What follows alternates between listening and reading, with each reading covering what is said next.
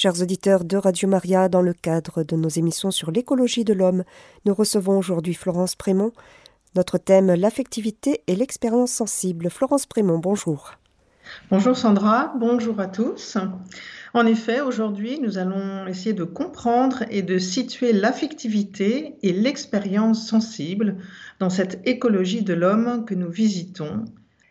Dans nos précédentes rencontres, nous avons évoqué ce qu'est la nature humaine, puis quelle est la liberté de l'homme et vers quel bien l'homme est tendu, sa finalité et la nature des actes qu'il pose.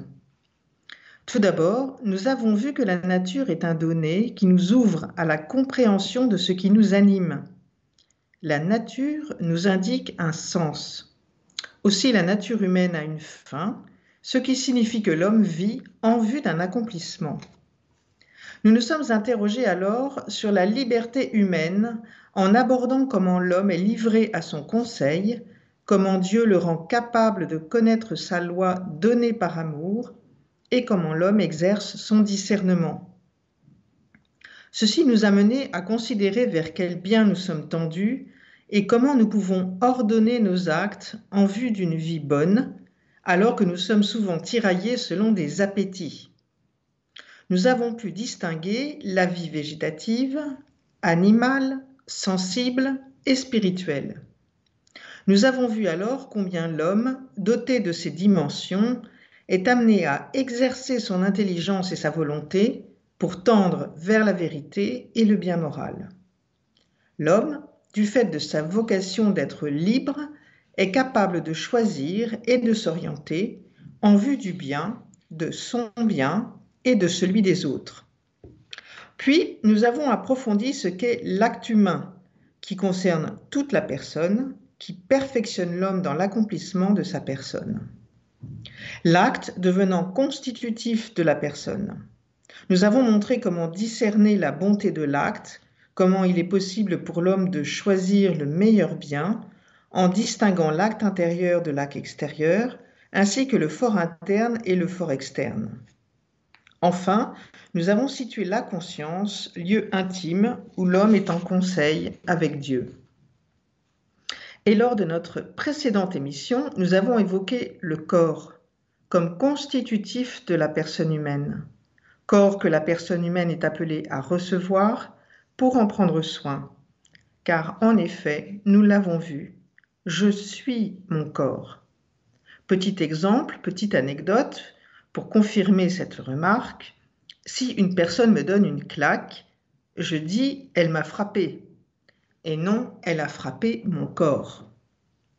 Le corps humain est animé et est unique pour chaque personne. Il est ce par quoi la personne entre en relation avec elle-même, les autres, le monde. Il y a un langage du corps avec la théologie du corps, Saint Jean-Paul II a montré le dessein de Dieu sur l'amour humain dans ce langage du corps, en montrant comment Dieu, en créant l'homme, homme et femme, à son image et à sa ressemblance, les appelle à leur vocation au don dans la communion des personnes, à l'image de la communion des personnes divines. Jean-Paul II a parlé de la vocation sponsale du corps, de la personne. Le corps a donc pour vocation d'exprimer l'amour.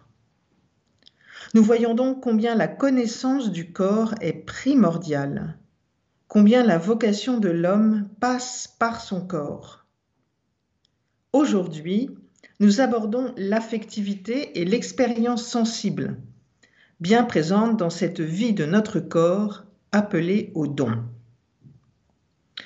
Nous verrons ce qu'est l'affectivité et les affects, puis nous nous intéresserons aux effets de l'affectivité et des affects sur notre corps et notre vie, et enfin nous situerons comment intégrer l'affectivité dans notre vocation humaine au don. Tout d'abord, qu'est-ce que l'affectivité?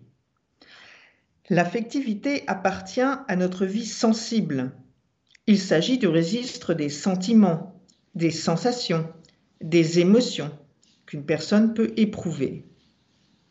Si nous prenons la définition du dictionnaire, nous lisons que l'affectivité est l'ensemble des phénomènes de la vie affective ou encore l'aptitude à être affecté de sensations, de plaisir ou de douleur. L'affectivité est la faculté d'éprouver. Nous avons antérieurement parlé des affects, états qui, relèvent de l'expérience et viennent impacter notre intelligence et notre volonté. En latin, affectus désigne traditionnellement un état d'âme, un sentiment. Un affect est un état tel qu'une sensation, une émotion, un sentiment ou une humeur au sens technique d'état moral, déprime, optimisme, anxiété. Il varie également en force, c'est-à-dire son incidence sur notre motivation à agir ou à réagir et donc sur notre volonté. Ces états sont regroupés dans le domaine de l'affectivité par opposition aux idées abstraites. Un affect se manifeste soit comme un changement d'état, parfois temporaire et fort, comme une crise, ou au contraire comme un état stable de longue durée. De plus en plus, la psychologie et les sciences cognitives découvrent les relations entre d'une part la dimension affective et d'autre part la pensée, la compréhension ou la cognition, la motivation et la volonté. L'affectivité est donc un ensemble de phénomènes psychiques qui influencent à la fois les traits propres de l'esprit, l'attitude, la vision du monde, la pensée et le comportement dans le monde les sciences cognitives ont mis en évidence que le processus affectif contribuait à l'adaptation de l'individu à son milieu en faisant partie intégrante de sa cognition. Est apparue alors la notion de cognition chaude qui prend en compte la pensée rationnelle et les processus émotionnels en la distinguant de la cognition froide qui inspire les travaux d'intelligence artificielle basé sur la métaphore du cerveau ordinateur qui cherchait à modéliser la pensée humaine comme le résultat d'un calcul rationnel, l'affect n'étant alors vu que comme un dysfonctionnement de ce système. À la fin du XXe siècle, au sein des sciences cognitives, un nouveau champ scientifique a émergé, nommé sciences affectives, dont l'objectif affiché est de comprendre à la fois les mécanismes sous-jacents à l'affect, mais aussi comment l'affect et les émotions contribuent au comportement et à la pensée. Nous voyons bien à travers ces approches combien l'homme est intimement et personnellement concerné par son affectivité, combien son corps, sa relation à lui-même, aux autres et au monde sont concernés par cette dimension de son être. Il s'agit bien d'être, d'être vivant, de se recevoir, de recevoir l'autre dans la relation, de recevoir le monde qui nous est donné et d'y poser notre agir. Alors, interrogeons-nous. Quels effets produisent les affects sur notre personne, notre agir, notre compréhension, notre intelligence et notre volonté. Il y a bien des situations auxquelles nous pouvons penser qui nous ont laissés en plein désarroi parce que nous nous sommes laissés emporter ou bien submergés par des sentiments, des émotions, une humeur profonde qui sont venus troubler notre agir, nos réactions, notre volonté, notre capacité à persévérer, à être à l'écoute de l'autre, à veiller à ce qui nous entoure. Par exemple, ce matin, Léopold est arrivé très en retard à une réunion de travail. Il s'est installé et a rapidement pris la parole en monopolisant l'équipe jusqu'à obtenir l'intérêt du responsable, ce qui a orienté complètement les échanges entre les membres de l'équipe et les objectifs qui étaient ceux de cette réunion. Fabienne, qui a préparé cette réunion de longue date, du fait de l'ordre du jour très impactant pour la suite des performances de l'équipe, ressent un profond sentiment d'injustice. Elle est triste que sa préparation passe ainsi à l'as. Elle est triste du manque de reconnaissance à l'égard de son travail de préparation.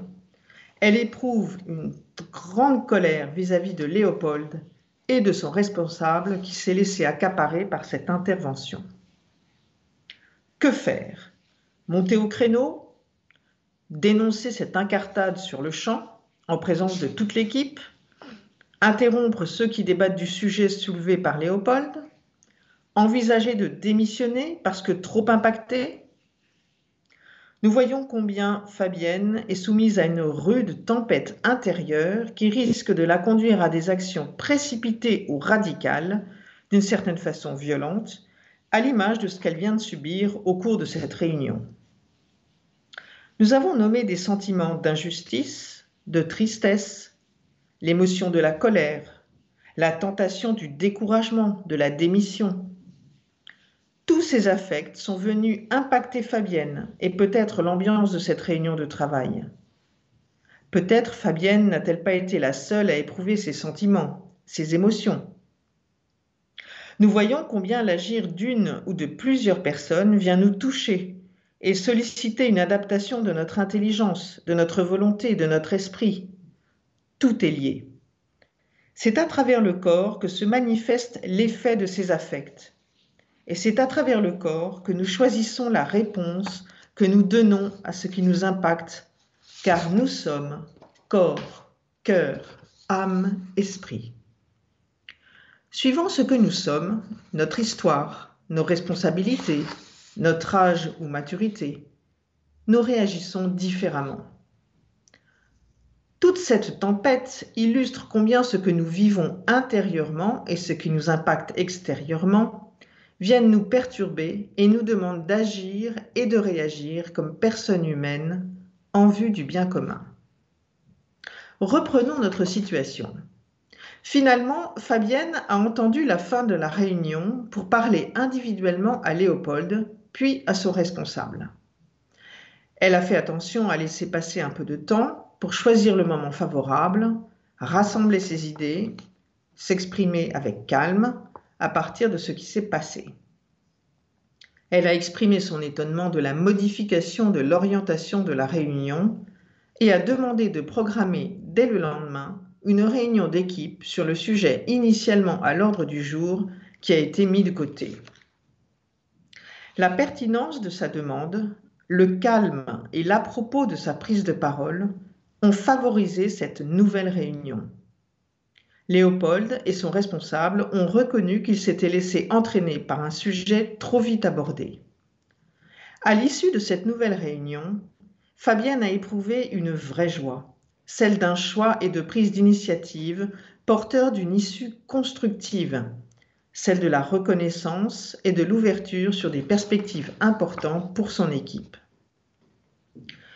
Que s'est-il passé entre le moment où Fabienne a senti la moutarde lui monter au nez et le rétablissement de la relation jusqu'à l'organisation d'une nouvelle réunion?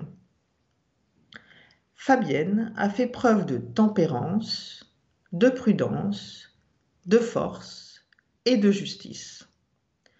Quatre vertus qui lui ont permis d'ajuster sa réaction et de permettre une réalisation en faveur du bien commun de l'équipe. Une réunion reprogrammée avec l'ordre du jour adapté. Nous verrons dans une prochaine émission comment les vertus viennent nous aider à vivre et à nous ajuster dans la relation y compris dans des situations difficiles. Nous regardons un peu ce qui s'est passé pour Fabienne. A-t-elle laissé passer sans se manifester? Non. A-t-elle prévu un retour de bâton qui soit une réponse stratégique ou tactique vis-à-vis de ceux qui ont perturbé la réunion? Non. A-t-elle cherché à dévaloriser certains? Non. Il est donc possible d'intégrer nos affects pour qu'ils deviennent les sources d'un agir ajusté et constructif.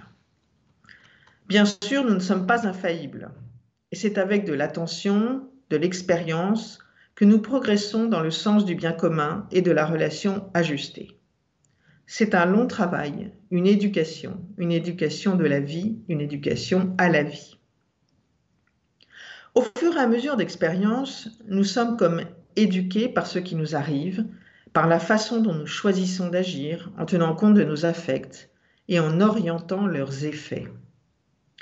Car les sentiments, les émotions font partie de nous et indiquent que nous sommes vivants. Émotion signifie en mouvement. Être à l'écoute de ces sentiments et de ces émotions, de ce qui affecte nos sens, est bon et nous permet de nous connaître et d'agir à partir de ce que nous sommes, de qui nous sommes. Il est important de ne pas enfouir ce qui nous affecte tout en l'intégrant dans une action en vue d'une fin bonne. Nous voyons combien l'affectivité est au cœur de la relation.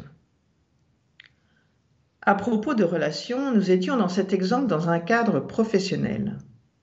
Qu'en est-il de la relation personnelle? En amitié, en amour? Regardons ce qu'il en est de la relation affective proprement dite. Aujourd'hui, nous entendons parler de l'éducation affective, l'éducation affective et sexuelle. Y a-t-il un lien avec l'exemple que nous venons de donner? Comment peut-on envisager la relation amicale, amoureuse, conjugale, familiale, avec ce spectre de l'affectivité et des affects?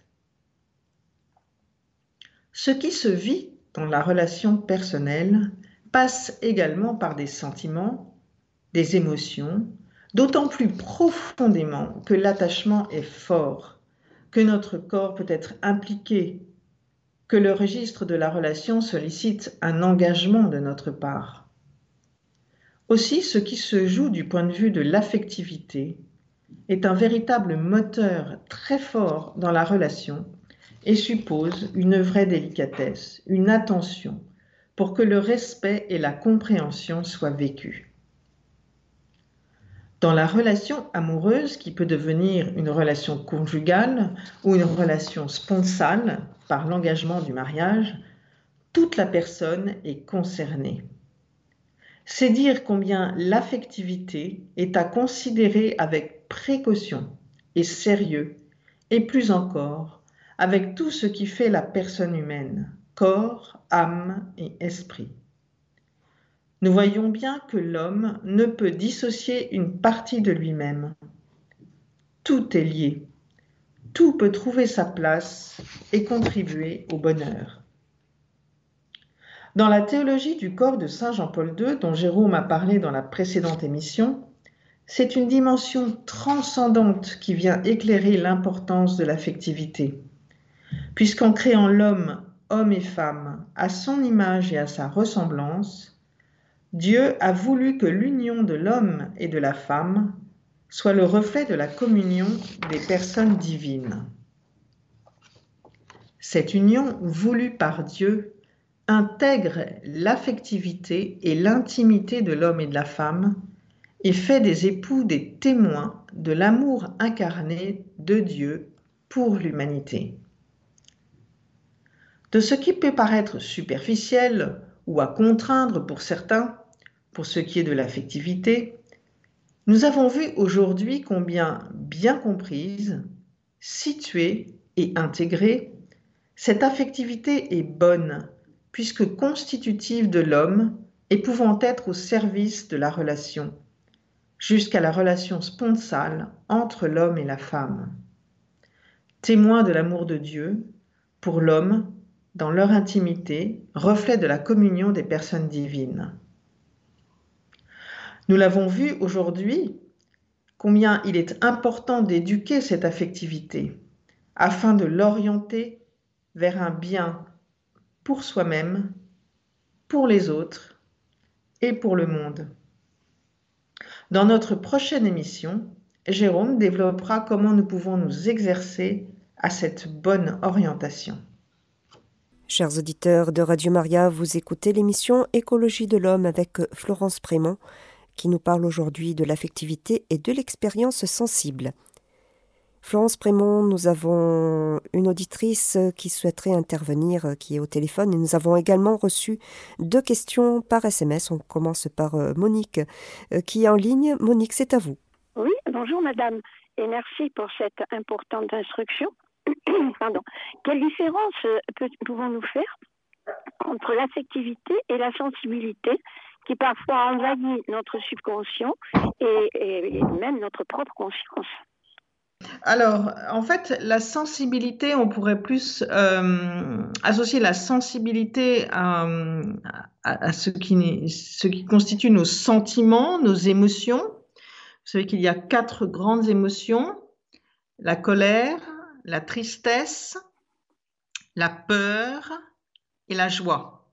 Voilà, ce sont des émotions qui nous traversent, qui peuvent être envahissantes, euh, qui euh, nous parlent de notre affectivité. Euh, et les sentiments sont plus ce que nous éprouvons comme un sentiment de mélancolie, de voilà, j'en ai pas sous le voilà, la sensibilité est une partie de l'affectivité, si vous voulez. Euh, la sensibilité est une, euh, voilà, ce, sont encore une fois des, sentiments euh, qui, qui, viennent impacter notre personne et donc notre affectivité, c'est-à-dire ce qui nous meut dans notre corps du fait de ce que nous éprouvons. En fait, l'affectivité est comme une, une dimension de notre personne humaine euh, qui euh, contribue à nous faire connaître ce qui nous traverse. La sensibilité, c'est ce qui vient nous impacter euh, et, qui, se traduit par des sentiments. voilà. Alors, il y a des personnes qui sont plus ou moins sensibles et donc leur affectivité va être d'autant plus euh, importante dans, leur, euh, dans la part de, de, la façon dont ils agissent. On parle même de personnes hypersensibles, c'est-à-dire qui captent euh, de façon très, très subtile ce qui se passe, les sentiments des autres, des situations tendues ou détendues.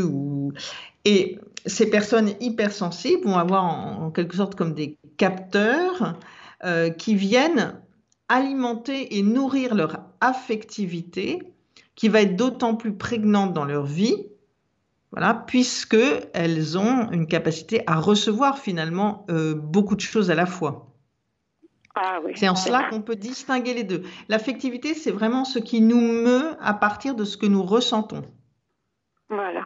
Écoutez, madame, c'est vraiment très très bien. Je suis très très contente de cette réponse parce que justement, je me faisais, euh, euh, je me posais cette question-là. Elles, sont tellement liées. Euh, qu'il faut faire très très attention pour euh, euh, nommer quelqu'un ou l'accuser d'affectivité ou de trop d'être trop sensible. voilà. Merci beaucoup, Madame, pour cette réponse. Et c'est pour cela que, comme je le disais aujourd'hui, hein, il y a vraiment une, une connaissance de plus en plus approfondie hein, dans les sciences cognitives sur ce rôle de ce que nous captons, en fait, de ce que nous recevons et qui nourrit en fait aussi notre intelligence. C'est pour ça qu'il y a des personnes hypersensibles euh, qui euh, ont des, par exemple des talents artistiques euh, qui méritent d'être voilà, repérés, entendus pour laisser un talent, par exemple, s'exprimer. C'est ça. C'est cela. Je vous remercie beaucoup, madame. C'était vraiment captivant, votre émission. Merci beaucoup, madame, avec beaucoup de profondeur. Merci, madame. Merci, Monique. Au revoir, madame. Et nous avons reçu un message d'Angèle. Bonjour. Pourquoi se laisse-t-on emprisonner affectivement En union de prière, c'est signé Angèle? Alors, c'est une très bonne question. Euh, effectivement, nous pouvons euh, traverser des moments de notre vie ou, même euh, vivre en difficulté avec ce qui nous éprouve dans notre affectivité. Pour cela, comme je l'ai évoqué, il y a cette notion d'éducation mais il y a aussi ce que la vie nous donne à vivre. Euh, nous pouvons euh, être euh, nés dans une famille qui connaît des difficultés, où les adultes eux-mêmes ont été fragilisés et restent fragilisés. Et donc, nous nous construisons de jour en jour et notre affectivité se construit avec ce que nous vivons. Et donc, c'est vrai que euh, notamment l'enfant, hein, qui est, euh, j'allais dire, le, tout petit, qui, qui n'est que que présence affective quasiment, hein, même si bien sûr le bébé a une âme, un esprit, euh, voilà, est capable de, très vite hein, de, de, connaissances transcendantes. On le voit quand on, on, initie des enfants à la prière. Donc le tout petit, on le sait, euh, est très sensible à ce qu'il voit, à ce qu'il découvre, euh, au toucher. Euh, voilà, il, n'est que découverte, l'enfant. Et donc, s'il évolue dans un univers où la relation est difficile, euh, parce qu'encore une fois, des, adultes perturbés, par exemple, autour de lui, son affectivité va être comme perturbée euh, voilà, et euh, il va y avoir une adaptation, comme je vous l'ai dit. Hein, cette affectivité, elle nous permet aussi de nous adapter, mais elle nous permet de nous adapter et peut-être euh, à nous demander beaucoup et donc à nous envahir parce que nous avons constamment à voilà à, nous à nous ajuster pour vivre et grandir dans un monde ou dans un univers plus ou moins équilibré. Et donc, euh, une affectivité qui, une personne, par exemple, qui a connu un grand manque, un, déficit euh, justement de, tendresse ou de présence, peut-être euh, après, dans une relation affective qu'elle va construire, extrêmement en demande par exemple, vis-à-vis d'un conjoint ou dans une relation amoureuse ou même amicale. Et ça va rendre euh, la relation euh, difficile et l'affectivité va être euh, comme en, en sur-régime par rapport à ce qui serait plus facile dans une relation, par exemple, amicale ou, conjugale.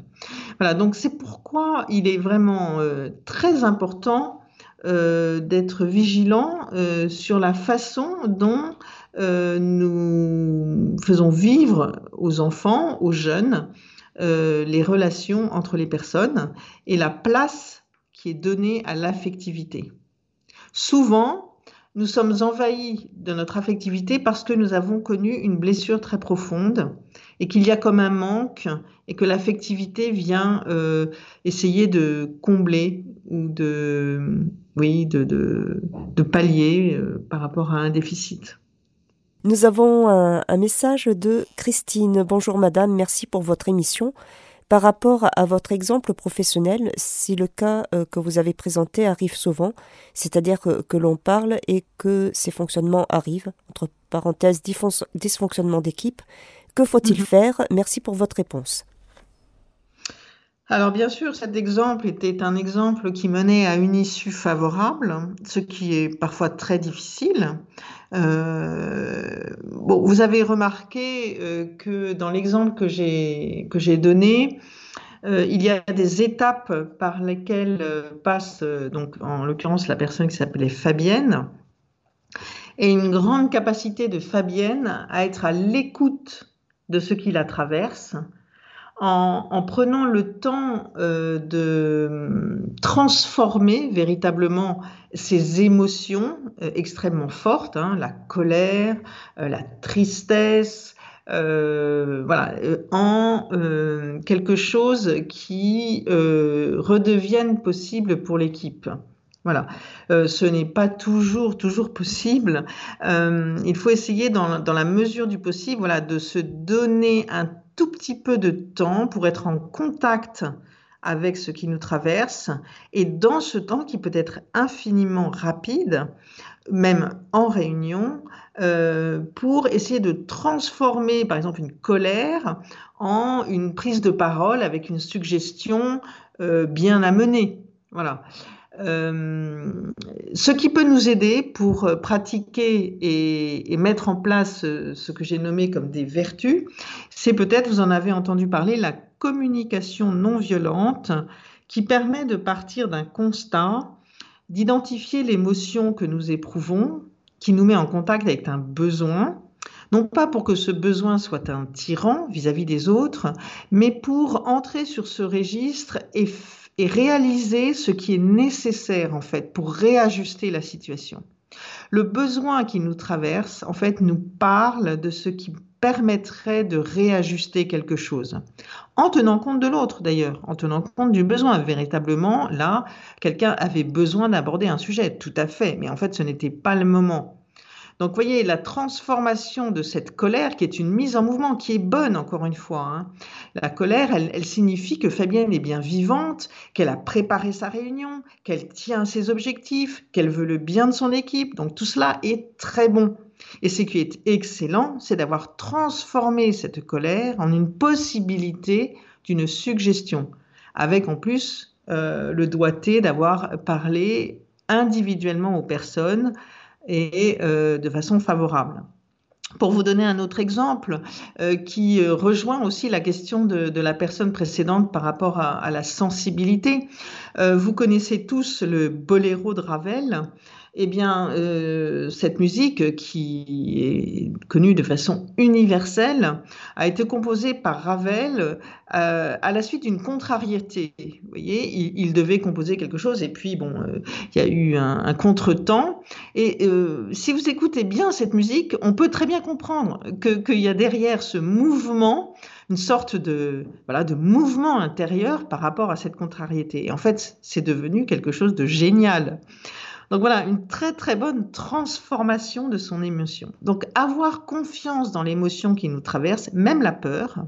La peur peut être évidemment mauvaise conseillère si nous réagissons au regard d'une peur rapidement, mais elle peut aussi nous appeler à la prudence, c'est-à-dire à, prendre du recul pour euh, se donner le temps, si possible, de réagir ou de se protéger. Donc, vous voyez, toutes ces émotions, elles sont, elles sont données hein, comme, euh, voilà, comme, quelque chose à accueillir pour être transformées. Et c'est aussi pourquoi je parlais d'éducation affective, euh, éducation affective qui se retrouve aussi pour ajuster sa relation avec, dans l'amitié, dans une relation amoureuse et peut-être en vue d'une relation à vie. Alors, justement, concernant euh, l'éducation affective, comment, euh, et vous en, vous en, avez également parlé euh, lors d'une réponse pour, concernant l'affectivité qui, qui est le résultat aussi de, d'un héritage familial, comment éduquer les enfants à l'affectivité? Alors ça, c'est effectivement très très important. Aujourd'hui, euh, on entend souvent parler d'éducation affective et sexuelle. Euh, il est bien important de situer le cadre et les objectifs de cette éducation qui peut être proposée aux enfants. Euh, personnellement, j'aurais tendance à dire que cette éducation, elle est première dans la responsabilité des parents ou des adultes euh, en privé qui ont la responsabilité d'enfants. Pourquoi? Parce que euh, plus euh, ce sont les proches des enfants qui vont se charger de cette éducation, plus ils vont tenir compte de l'évolution individuelle de l'enfant, de ses capacités, de sa sensibilité, de sa maturité. Euh, personnellement, pour avoir été en situation de proposer des, réunions de formation euh, dite d'éducation affective et sexuelle, en établissement scolaire par petits groupes, même par petits groupes, j'ai pu euh, constater combien il était délicat d'aborder ce sujet. il faut en fait, au préalable, avoir situé le cheminement des enfants pour ne pas les blesser euh, et les brutaliser euh, sur tel ou tel aspect de la vie affective. Bref, tout ça pour dire que effectivement, euh, l'univers familial est le premier lieu de l'éducation affective, puisque c'est là que l'enfant, encore une fois, va apprendre à, réaliser ce qui le traverse, à nommer. En fait, ce qui est important dans l'éducation affective, c'est de mettre des mots sur ce qui se vit, euh, apprendre à nommer son émotion, un sentiment, parler de ce qui, affecte euh, pour euh, pouvoir prendre conscience, nous l'avons vu dans des émissions précédentes, notre conscience nous permet de, mettre des mots sur une expérience et donc de réaliser ce qui peut être favorable ou défavorable, ce qui peut mener au bonheur ou ce qui peut mener à des difficultés, à des blessures ou au malheur et donc à prendre soin de soi aussi. Et donc, euh, quand dans une famille euh, ou dans une fratrie ou dans un couple, on, apprend à nommer ses émotions, à se poser pour dire ce qui nous a traversé à tel ou tel moment, ce qu'on aurait souhaité, comment on souhaiterait qu'une prochaine fois euh, la situation ne se reproduise pas ou se reproduise mais autrement, on apprend, on éduque en fait à, à la fois à se connaître à réaliser comment euh, nous sommes en relation avec les autres. Bien sûr, nous naissons aussi avec un tempérament. Euh, vous savez que, par exemple, Saint François de Sales était un tempérament de feu et combien il avait euh, exercé sa patience pour mettre euh, du temps à, réagir en fait. Hein. Euh, quelquefois, il était dans, dans une fougue terrible, son cœur battait la chamade et il restait dans un calme absolument étonnant pour continuer à parler à une personne. Voilà, bon, ça c'est une, une assaise, ça prend du temps. Euh, cette éducation affective, c'était véritablement un métier, le métier de l'homme, on le remet sur le métier. Euh, il ne faut pas se, se froisser de, de, de, se laisser parfois emporter. Oui, il y a des tempéraments de feu, il y a des tempéraments plus calmes. Euh, souvent dans un couple, les personnes se complètent et donc ça porte beaucoup. Euh, voilà, tout cela euh, fait partie de l'éducation. Et puis, sur l'éducation affective et sexuelle, euh, il y a ce lien voilà, très intime qui peut être compris, éclairé entre justement la sexualité, ce qui distingue l'homme de la femme, car ce qui nous traverse et l'affectivité est aussi lié à l'identité sexuée qui nous est donné par Dieu. La femme euh, et l'homme euh, sont constitués différemment. Bien sûr, il y a des traits de l'un et de l'autre chez l'un et chez l'autre, mais il y a une constitution sexuée qui vient donner euh, une spécificité dans la relation. Et donc, dès l'enfance, on peut faire connaître aux, jeunes, aux enfants et aux adolescents euh, ce qui euh, est euh, donné dans la sexualité en vue du don, en vue de la beauté et de l'amour, à travers des ateliers, euh, des rencontres, euh, des moments où on peut parler et aussi des, interventions qui font connaître la vie de notre corps, qui, comme vous l'avez vu, est directement le lieu de cette vie affective. Merci beaucoup Florence Prémont pour cette émission. Donc je rappelle le thème l'affectivité et l'expérience sensible et on vous retrouvera pour une prochaine mission sur l'écologie de l'homme. À bientôt. Merci. Au revoir. Merci. Chers auditeurs de Radio Maria, c'était l'émission Écologie de l'homme aujourd'hui avec Florence Prémont. Le thème l'affectivité et l'expérience sensible et vous pourrez réécouter cette émission en podcast sur notre site internet www.radiomaria.fr.